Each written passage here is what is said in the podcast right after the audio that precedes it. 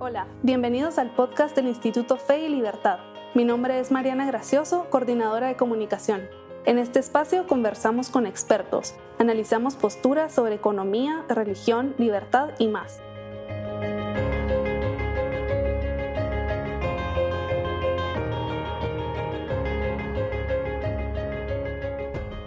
Bienvenidos a un nuevo episodio del podcast Fe y Libertad. Soy Camilo Bello, director de publicaciones en el Instituto Fe y Libertad.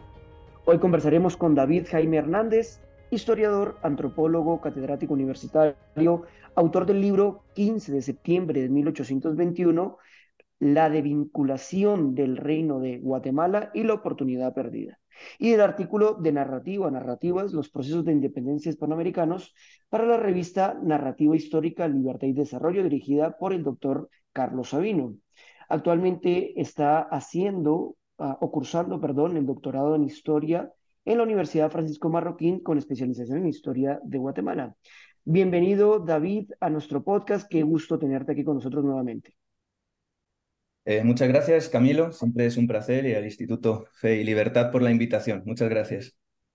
A ti, bueno, pues nada, David, uh, como hablábamos tras bambalinas, la idea es que podamos dialogar sobre el artículo que justamente tú acabas de publicar en la última revista que hemos eh, subido al, al, portal del instituto. Eh, tu título o el artículo, el, título de tu artículo se, se, titula De narrativa a narrativa, los procesos de independencia eh, hispanoamericanos.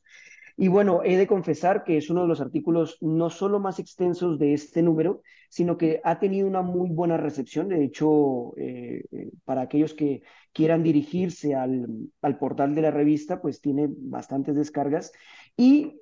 por lo tanto, me gustaría que, que fuéramos directamente al, al texto, ¿no? Es decir, me gustaría plantearte algunas preguntas que me ha suscitado la lectura, porque dicho sea de paso, eh, cuenta con una eh, extensión bibliográfica, unas referencias bastante eh, buenas, extensas, y que bueno, que seguramente a, a, los oyentes les hará, les hará ruido, ¿no? Entonces, en primer lugar, creo que se abre esta discusión, esta problemática desde una perspectiva histórica a, la lectura de, bueno, qué tan objetiva puede ser la historia, es decir, más bien, qué tan objetivo pueden ser aquellas personas que se abocan al estudio de la historia, ¿no? Y tú, de hecho, haces un análisis supremamente interesante de identificas siete puntos sobre la posibilidad de, de explicar aquello de los procesos de independencia en, en Hispanoamérica, ¿no? De hecho, mencionas, por ejemplo, el fenómeno regional, eh, mencionas también los procesos de anacionales, procesos políticos, procesos, por ejemplo, producto de las reformas borbónicas, entre otros tantos. Con lo cual creo que es bastante objetivo, si la palabra lo permite, bastante ambicioso inclusive el estudio que estás haciendo. Y pues esto me remite a la primera pregunta. ¿Cuáles crees que son las limitaciones de las narrativas oficiales sobre estos procesos de independencia hispanoamericanos y justamente cómo eh, esta investigación que tú has hecho eh, intenta superarlo? Muy bien, bueno, pues la idea con este artículo fue precisamente eh, invitar a los lectores, a todas aquellas personas preocupadas por la historia, a entender cómo nos acercamos a la historia y cómo la interpretamos, cómo funciona la historia. La historia es una disciplina a la que pues, mucha gente se acerca, eh, mucha gente puede opinar, mucha gente puede, pues eso, pensar o leer un libro y tener ya como una especie de eh, conocimiento básico, pero digamos que la disciplina histórica va mucho más allá y es un trabajo complejo de investigación, de fuentes, que al final lo que nos, van a, lo que nos aporta es una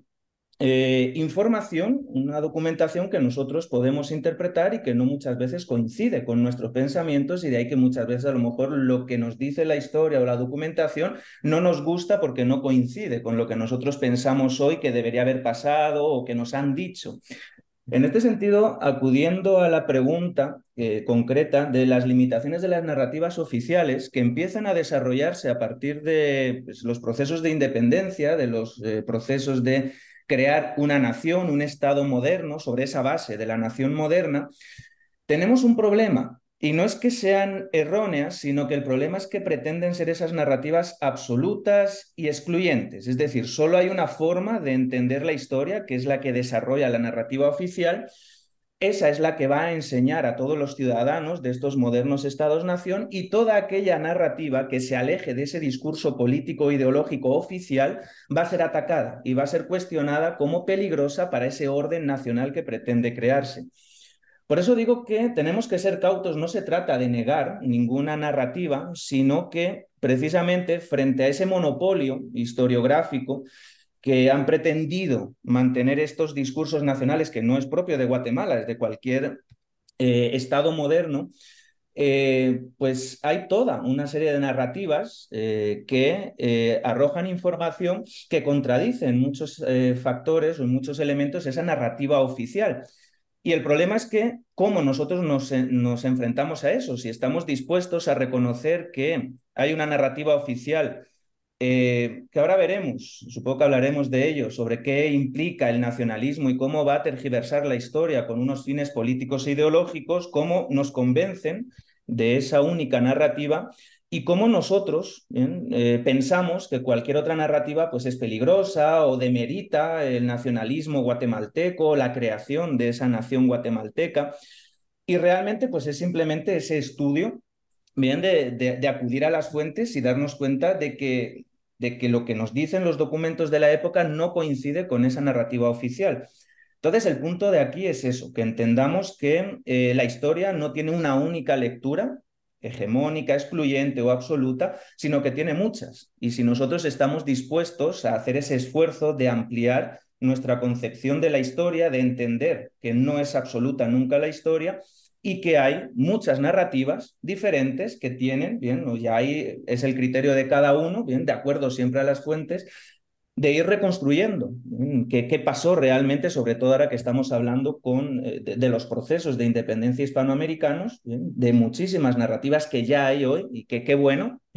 porque el punto de aquí es eso, ya nosotros sabemos que en economía el monopolio pues es bastante dañino, pero parece que en historia no, y en historia buscamos que haya un monopolio, que haya una narrativa única, que sea fácil, cómoda de entender, y nos parece peligroso que haya otras narrativas en torno a esa hegemónica que nieguen o que propongan cosas diferentes. Entonces, eso es un poco lo que pretendo con esta investigación. Más que nada que nosotros, lectores, interesados por la historia de Guatemala, hagamos una autocrítica de cómo cada uno de nosotros entendemos la historia y cómo nos acercamos a ella. Excelente y muy de acuerdo con esa una reflexión que en algún momento le escuché al, al doctor Sabino sobre eh, esas, digamos, historias que de hecho Sabino en, el artículo que publica en esta misma revista ah, sobre las historias oficiales, ¿no? Es decir, sobre la problemática que existe en intentar identificar una sola historia oficial y de la cual todos deberíamos ser partícipes, con lo cual generaría una, un, separarse tal vez de otras posibles, eh, no sé, interpretaciones, estudios que se considerarán como eh, de menos valor o con menos asertivas, vaya. De hecho, eh, Sabino, que, estoy muy de acuerdo también con ello, habla de la, digamos, de la intención de la objetividad respecto a lo que intentamos estudiar, que si bien es complejo, porque siempre, hace, siempre hay parte de nosotros en, esa historia, en esa narrativa, ¿no? Pero lo que tú dices eh, eh, de forma muy asertiva, mi manera de verlo es, bueno, reconocer que, que, hay muchas interpretaciones y que lo importante no es tomar posturas, no es hacer juicios de valor, sino es intentar ir a esos, esos datos. Y de hecho esto me remite a la segunda eh, pregunta. Si bien ah, hay una importancia sobre la diversidad de estas narrativas históricas y, apelando, por ejemplo, a, a, los procesos de independencia hispanoamericanos, eh, como, de alguna manera, como la, contribuyen eh, enriqueciendo justamente este conocimiento histórico. Tú, de hecho, desarrollas en tu artículo siete visiones, de hecho lo mencionaba al principio en la introducción, ¿no? Hablabas, por ejemplo, de independencia como una revolución liberal fallida, que me parece un subtítulo, supremamente atractivo, o inclusive como un proceso político o un proceso producto de ideas extranjeras, que de esta última haremos un poco más eh, mención. Pero si te pusiera a elegir, que yo creo que es algo complejo, de estas siete posturas que tú desarrollas en tu artículo, que está muy bien documentada, muy bien alimentada por diferentes historiadores españoles, norteamericanos, etcétera, ¿con cuál consideras que tú podrías llegar a tener más afinidad o con ninguna o con todas? Bueno, en el artículo trato estas siete narrativas y son siete no, de nuevo, porque yo estoy en contra de estos valores absolutos, simplemente porque había que parar en algún momento, ¿verdad? Porque hay muchísimas más, por supuesto, y como dijiste, ya salió denso el artículo, pues eh, daría para una segunda parte con el resto de narrativas que no, que no he tenido eh, la oportunidad de desarrollar en este artículo. Entonces, eh, por afinidad, bueno, al final somos personas y todos tenemos nuestros propios valores, nuestra mentalidad, nuestra ideología que influye, por supuesto, en, eh, en, nuestra narrativa, en lo que nosotros escribimos, en lo que nosotros pues pensamos. A partir de ahí, el trabajo del historiador, y que es lo difícil, es tratar de evitar que eso, mi pensamiento, mi ideología actual, pues la traslade a esa época que estamos hablando de 1821 y que trate de amoldarla, de alguna manera hacer que encaje de manera artificial entonces, bueno, eh, mis trabajos siempre parto de esa idea de yo tengo muy claro mis valores actuales, pero tengo que olvidarlos porque no son los que estaban a principios del siglo XIX, las mentalidades de aquella época eran totalmente diferentes, incluso la concepción del mundo, de la política, bien de la economía. Entonces, eh, bueno, eh, todas son muy interesantes en ese sentido de que aportan visiones y perspectivas diferentes, que es, lo interesante, es enriquecernos, es ver la perspectiva de, bien, aquello que a lo mejor por mi mentalidad o mi ideología no se me hubiera ocurrido ver o analizar. Y bueno, si tuviera que elegir alguna como pues, gusto personal o más afín a, mis ideas, pues sería esta, los procesos de independencia como una guerra civil que me parece muy acertado desde el punto de vista histórico, y sobre todo la independencia como producto de las ideas hispanas, que, creo que trataremos más adelante, ¿bien? más allá de las influencias del ámbito anglosajón, de la independencia de los Estados Unidos, del ámbito galicano, de la Revolución Francesa, que por supuesto afectan y ya para el siglo XIX vivimos en un mundo globalizado. Las ideas van y vienen bien, muy, de manera muy sencilla. Entonces,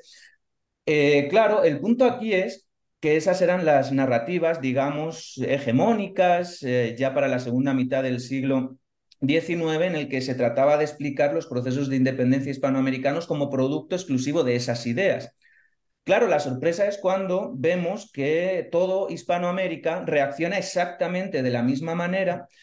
tanto en ayuntamientos o cabildos de cabeceras de, de, provincia o capitales, pero también de municipios donde hay alcaldes que no saben leer ni escribir. Y así dicen, yo no sé leer y escribir, entonces firma por mí el secretario, pero todos actúan exactamente igual, tanto los que han leído lo que ha pasado en, Estados Unidos como en Francia, como los que no han leído y no saben y no entienden, porque no saben leer y escribir, pues actúan igual. Entonces eso nos habla de que hay un sustrato, que es el hispano, que es la tradición, que es lo que ha ido desarrollándose durante muchos siglos y que ya se vuelve en la forma natural de actuar ante un proceso como este. Por eso digo que históricamente, digamos que es la narrativa que, con la que más afinidad puedo sentir Bien, porque pues eh, la idea es esa. Yo tengo, personalmente estoy en contra de este nacionalismo moderno, radical. Creo que ha sido uno de los grandes problemas, pero ese es otro eh, tema diferente que hemos tenido en el siglo XX, que nos ha llevado a multitud de guerras. Y creo que eh, deberíamos replantearnos si el modelo nacional que tenemos hoy, la construcción de ese nacionalismo que desarrollaron los franceses, es el adecuado o no.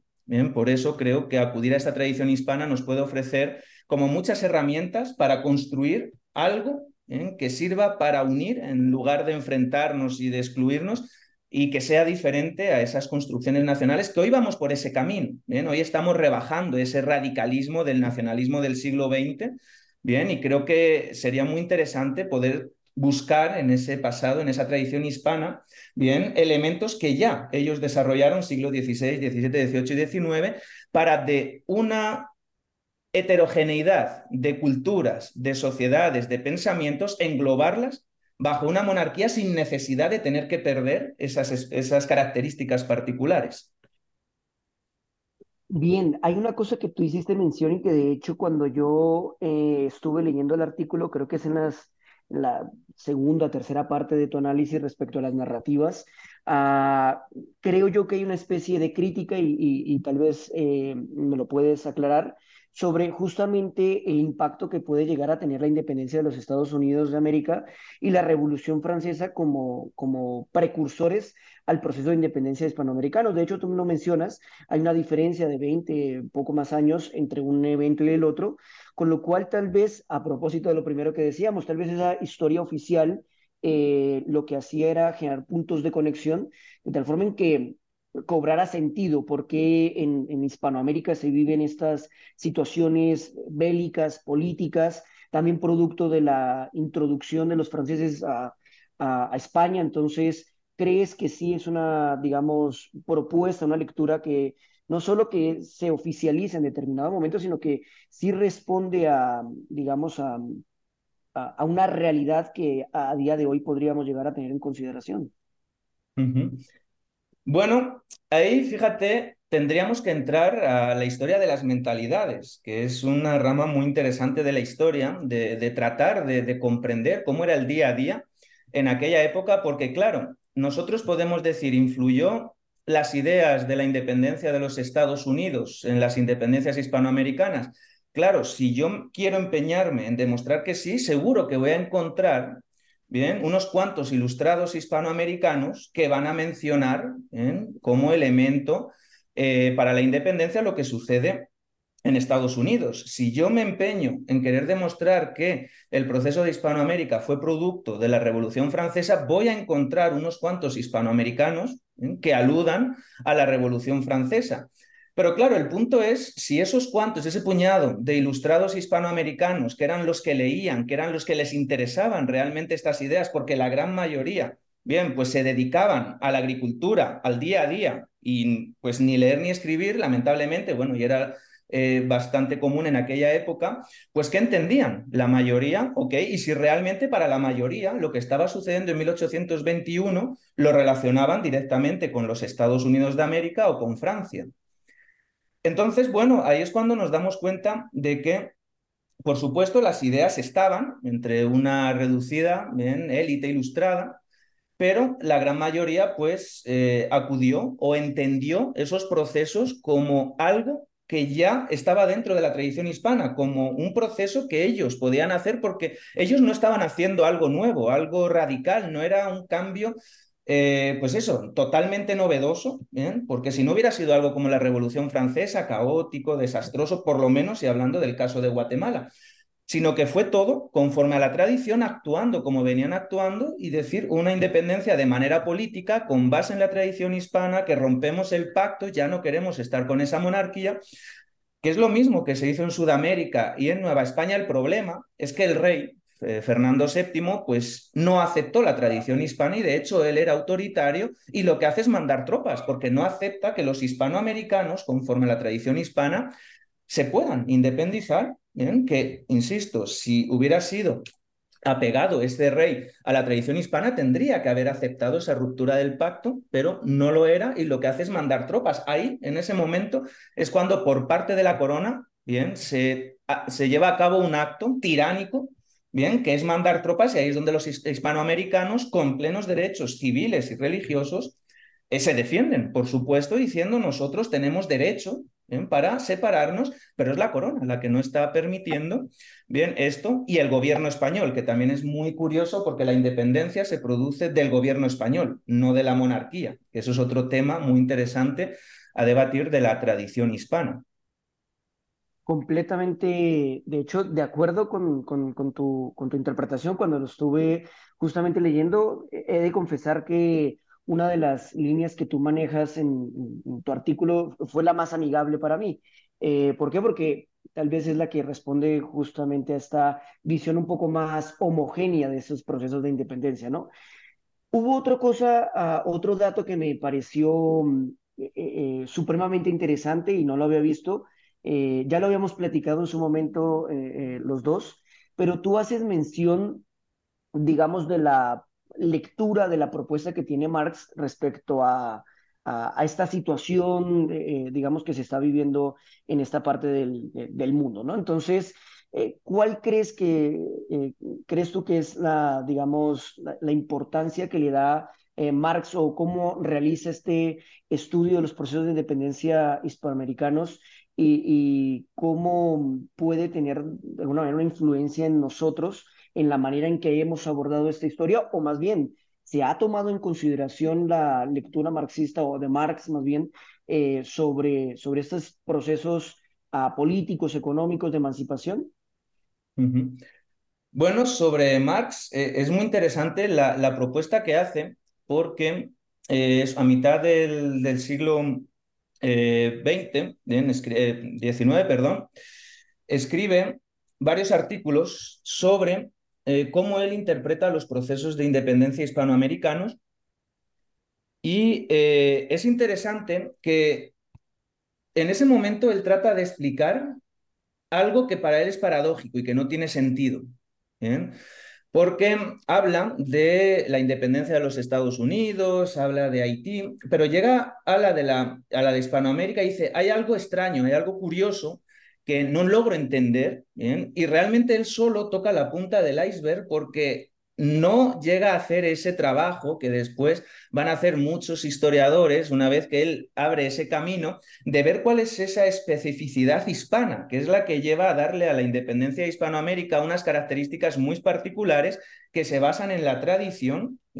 más que en esa idea revolucionaria y radical de Francia. Em, él, por ejemplo, dice y tengo aquí porque es un texto que eh, muy interesante. Bien dice, ¿cómo podemos explicar el singular fenómeno de que pasado casi tres siglos de dinastía de los Habsburgos, seguida de una dinastía borbónica, cualquiera de las dos harto suficiente para aplastar a un pueblo, las libertades municipales de España sobrevivan en mayor o menor grado?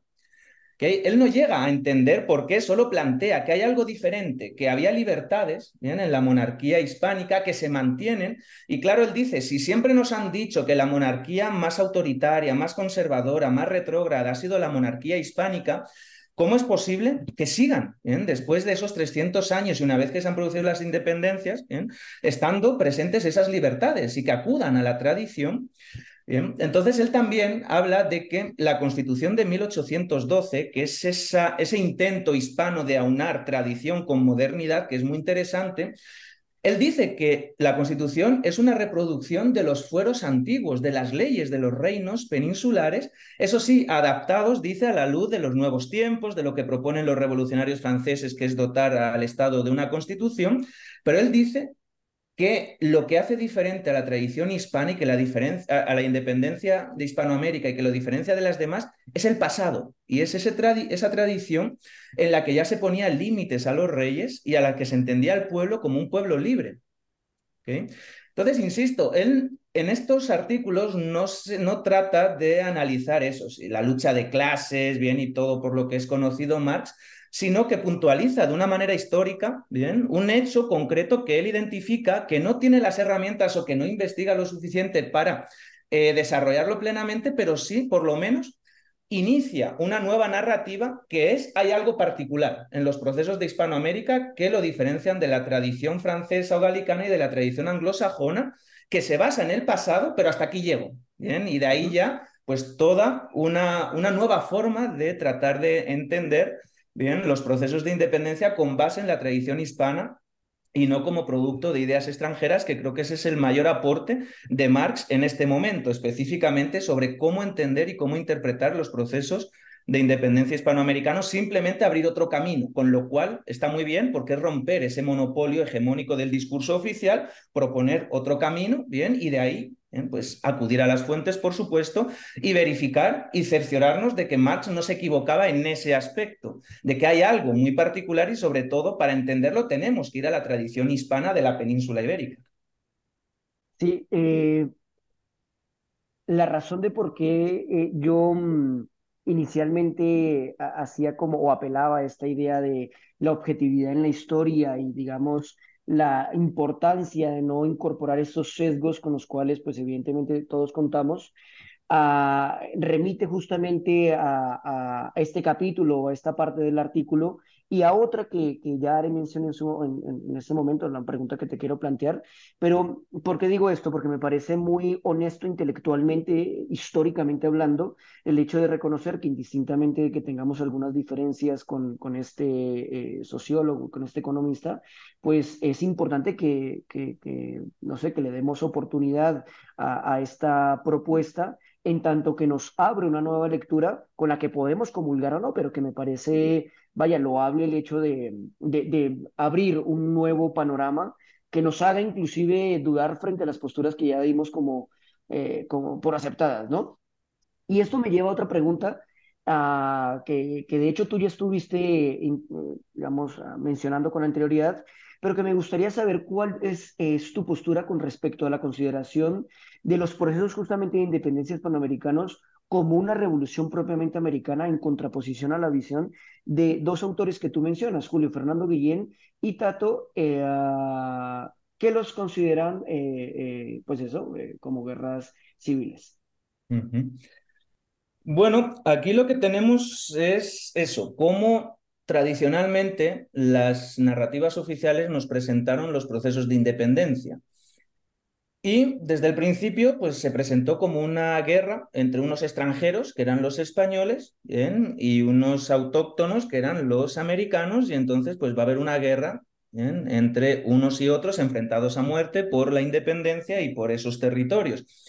Claro, esto tiene todo el sentido del mundo con esa idea del nacionalismo moderno y radical que proponen los franceses de tenemos que crear un país ¿eh? Tenemos que buscar elementos que sirvan para unir a ese país, para hacer que cooperen ¿eh? todas las personas de este país, que pues muchas ni se van a ver en la vida ni tienen nada en común, pero bueno, como estamos creando este Estado artificial, nacional y excluyente, lo que hicieron todos los nacionalismos fue buscar un enemigo. ¿Y por qué? Porque al buscar un enemigo externo, lo que hace es que vamos a unir todo el territorio que nosotros queremos, diciendo tenemos algo en común aunque solo sea eso, que tenemos un enemigo en común. Y ese enemigo puede ser real o puede ser imaginario.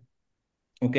Y esto, insisto, no es un caso específico de Guatemala. Lo podemos ver en cualquier construcción nacional, como siempre la base es, tenemos que buscar un enemigo externo para que eso sirva de elemento de unión de todas las personas que están dentro de este Estado-nación que queremos crear. Porque muchas veces no hay más elemento de unión que ese.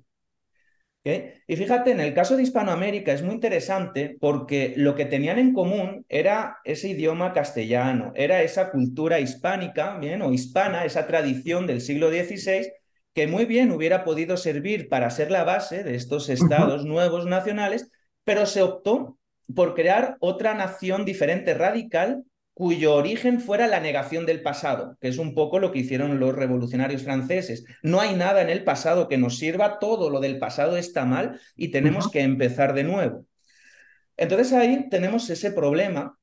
bien, de qué, qué, nos une, o sea, a la hora de crear, porque primero se trata de crear lo que fue el reino de Guatemala, una estructura eh, centroamericana, un Estado nacional centroamericano que es un fracaso porque realmente no hay elementos de unidad. O sea, un guatemalteco es guatemalteco porque ha nacido en Guatemala, el salvadoreño es salvadoreño, no se siente guatemalteco, el hondureño, el, el nicaragüense, el costarricense. Entonces, esa es la multitud de identidades que había en la monarquía hispánica que llegados a este momento, en Guatemala, cuando se firma el acta del 15 de septiembre, se dan cuenta de que realmente no hay ningún tipo de elemento nacional que pueda unir a todos los centroamericanos para crear un país independiente en Centroamérica. Entonces, ¿qué hacen? Bueno, tratemos de buscar un enemigo bien eh, externo, extranjero, que sea algo que empiece a unirnos y a partir de ahí vamos buscando más elementos. Entonces, bueno, em, claro, eh, por ejemplo, José Cecilio del Valle era muy cuerdo y muy, podríamos decir, moderado, se le ha criticado mucho, pero también se le ha alabado mucho y de hecho, pues fue una persona muy querida en su momento, eh, hasta el punto pues, de, de, ser candidato para ser presidente de esa República Federal en dos ocasiones. La primera hacen trampa y no gana, la segunda que gana, el pobre hombre se muere al poquito tiempo. Bien, pero digamos que tenía una imagen muy buena entre los centroamericanos y él decía, bueno, nosotros venimos de esta tradición hispana, tenemos que agradecer todo lo que han logrado hacer hasta ahora, que si carreteras, que si hospitales, que si em, universidades y demás, bien, un desarrollo eh, regional, Pero ya ha llegado el momento de, de, separarnos de esa monarquía y él lo asociaba mucho a esta idea medieval de los cuerpos, de que una sociedad funciona como bien los órganos de un cuerpo y él decía que bueno, pues la monarquía había sido el padre que había educado a sus hijos y que ahora ya Guatemala era mayor de edad, 18 años y se va de su casa y empieza su vida Claro, había otros, pues bastante más radicales, que decía, hemos vivido 300 años en la esclavitud, en la opresión, no hay nada bueno, todo ha sido oscuro y ahora emergemos, gracias a el proceso de independencia y pues para mucha gente ese discurso fue el que caló más, de decir, bueno, pues estamos mal por culpa de otros, bien, y por culpa de esa explotación y entonces ahora que vamos a ser independientes, pues ya va a ser todo mejor eso pues está continuamente discutiéndose en la actualidad, ¿verdad? De, si son, eh, han pasado estos 200 años y si Guatemala está mejor, está peor, qué pasó en la independencia, si nos independizamos o no. Entonces, eh, bueno, por ahí va un poquito, porque eh, pues hay quienes proponen que fue eso, una revolución contra los españoles, opresores, ¿bien? Y claro, cuando vemos el caso de Guatemala específico, pues vemos que el proceso de independencia se hizo de manera política y negociada entre peninsulares, entre hispanoamericanos, bien, llegando a acuerdos según la base de la tradición hispana y es una independencia pacífica que es ejemplar y que yo siempre eh, reitero y repito a mis alumnos que deberíamos estar mucho más orgullosos del proceso de independencia eh, centroamericano por cómo se hizo de manera pacífica porque hoy muchos hablan, sí, el nacionalismo de México, de Sudamérica. Claro, eh, pues ahí lamentablemente se tuvo que hacer a, través de, guerras en las que murieron miles y miles de personas. En Guatemala no murieron miles y miles de personas y eso es algo que hoy tendríamos que valorar muy bien, pero hay ciertos sectores que dicen, es que no fue tan buena la independencia porque no murió tanta gente y no fue radical, entonces los cambios no fueron tan radicales. Bueno, ahí está un poco la conciencia y cómo pensamos hoy. Si, si hoy queremos cambios radicales a la carrera, bien, aunque generen problemas sociales, o queremos cambios poco a poco, bien, asegurando ese orden social, pero que haya cambios a mejor. Bien, entonces, claro, ahí de nuevo tenemos que hacer nosotros una introspección de cómo pensamos, de cómo pensamos que un país tiene que mejorar si, bien, a sobresaltos y a cambios radicales de un día para otro, o que sea un Estado que poco a poco vaya avanzando con sus reformas, pero sin generar sobresaltos. Entonces, bueno, insisto, en este sentido y acudiendo a la evidencia documental, lo que se produce es una guerra civil. Porque es sorprendente que tanto en el bando de los ejércitos del rey, pues eh, la mayoría son hispanoamericanos que están defendiendo el seguir con la monarquía. También hay peninsulares y bueno, dentro de los que están a favor de la independencia hay hispanoamericanos y hay eh, peninsulares. Entonces, claro, esto el problema que genera es que choca con nuestra nacionalidad o con nuestra identidad guatemalteca, cómo nos indicaron que fue la independencia, cómo hemos construido esa identidad sobre la base de que había unos malos y unos buenos y que al final es reducir y simplificar que, bueno, eso por ejemplo es lo que hizo Marx a la hora de interpretar las sociedades, simplificarlo, ¿bien? Y eso es un error terrible, pensar que solo hay dos posibilidades en una sociedad. Yo le digo a mis alumnos, ese es el trabajo de un sociólogo el más vago de la clase, que dice, profe, la sociedad se divide solo en dos. ¿Bien? y parte de un terrible problema de interpretación de cómo funciona realmente la sociedad. Y que ya sabemos lo que pasó cuando trataron de ponerlo a prueba, pues un error terrible. Entonces, bueno, aquí sucede más o menos lo mismo, que siempre nos han dicho que, claro, hubieron unos malos, que eran los españoles, que venían de la península, que todos estaban en contra de la independencia y luego todos los hispanoamericanos que estaban a favor de la independencia y no fue así. Bien, fue una guerra civil en donde pensemos que estamos en 1821 y estamos, bien, a principios de septiembre, por ejemplo, estamos en una monarquía constitucional donde todos los que son parte de esa monarquía son españoles. Bien, ya por primera vez se le da ese adjetivo a la monarquía. Entonces, claro, ahora todos somos españoles según la ley. Entonces, claro, si acudimos a la ley, ¿quiénes se están peleando? Españoles contra españoles. Bien, claro, insisto, esto es lo que dice la ley. Luego las interpretaciones, bien, pues hay españoles que se consideran españoles, guatemaltecos que dicen yo aunque la ley diga que soy español no me siento español, bien, pero no deja de ser pues ilustrativo y sobre todo acudiendo al caso de Guatemala, cómo se hace la independencia. Entonces, además de que no hay guerra civil, que qué bueno, hay algunos enfrentamientos con las autoridades de León, de, em, de Comayagua, bien, que sí hay, sí hay muertes y sí se dan alguna refriega pequeñita, bien, es una, es una independencia política que hoy, o sea, sería ejemplar, o sea, solo pensemos los problemas que tenemos hoy con la guerra de Rusia y Ucrania, bien, cómo hoy, 2023, trata de resolverse de manera violenta y vamos al siglo XIX, que nos puede parecer una locura, y cómo la independencia de Guatemala se hace de manera pacífica y negociada. Así es. Entonces, creo que tenemos mucho que aprender y sobre todo cómo interpretar el pasado y, qué valores queremos transmitir. Si el hecho de que tendrían que haber muerto más guatemaltecos y tendría que ser agresiva y tendría que haber sido violenta como para que hoy estuviéramos mejor, bueno, pues México fue violenta lamentablemente porque el rey mandó tropas y tampoco es que podamos decir que México hoy es un país estupendo y maravilloso porque su independencia, bien, murieron muchísimas personas y además decimos, bueno, pues están, bien, no muy diferente a nosotros. La diferencia es que ahí sí tuvieron que morir lamentablemente muchísimas más personas que en Centroamérica. Entonces, bueno, eh, ahí como digo, ya es cada uno, cada uno cómo interpreta. Claro, lo que es innegable es que está la evidencia documental. Entonces, la evidencia documental nos está contando eso, que son españoles contra españoles y que es una guerra civil. Ahora, si yo no estoy de acuerdo con eso, y ahí es donde ya viene ese elemento ideológico, político, nacionalista, pues me puedo oponer. No voy a tener forma, bien, de justificarlo históricamente y ahí es donde entramos a una historia pues, que se utiliza con fines políticos o ideológicos, que no es la función de la historia, pero que hay muchas personas eh, hacen, ¿bien? Y como la historia no coincide con lo que a mí me han contado y lo que a mí me gustaría que hubiera pasado, ¿bien? Pues la voy a negar.